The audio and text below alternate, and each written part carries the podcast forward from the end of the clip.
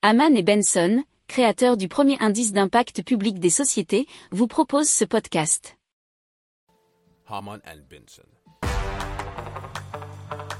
Le journal des stratèges. Alors en Suisse, un étudiant de l'EPFL a conçu un système capable de transformer du monoxyde de dihydrogène, de l'eau, en stérilisant.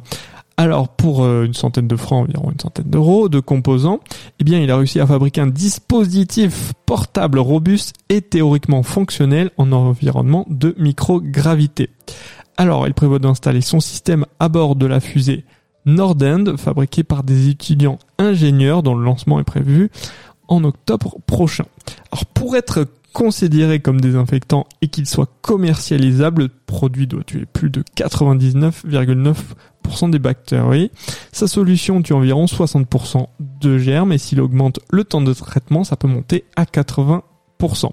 Alors, pour l'instant, à ce stade, une application sur euh, la peau est proscrite, puisqu'on ne sait pas encore quel effet cela peut avoir sur des cellules vivantes. Cependant, le produit marche très bien sur des outils et des surfaces de travail. Pour approfondir ces sujets, abonnez-vous à la newsletter de Haman et Benson et écoutez nos autres podcasts que vous retrouverez dans les notes de l'émission ou sur notre site internet.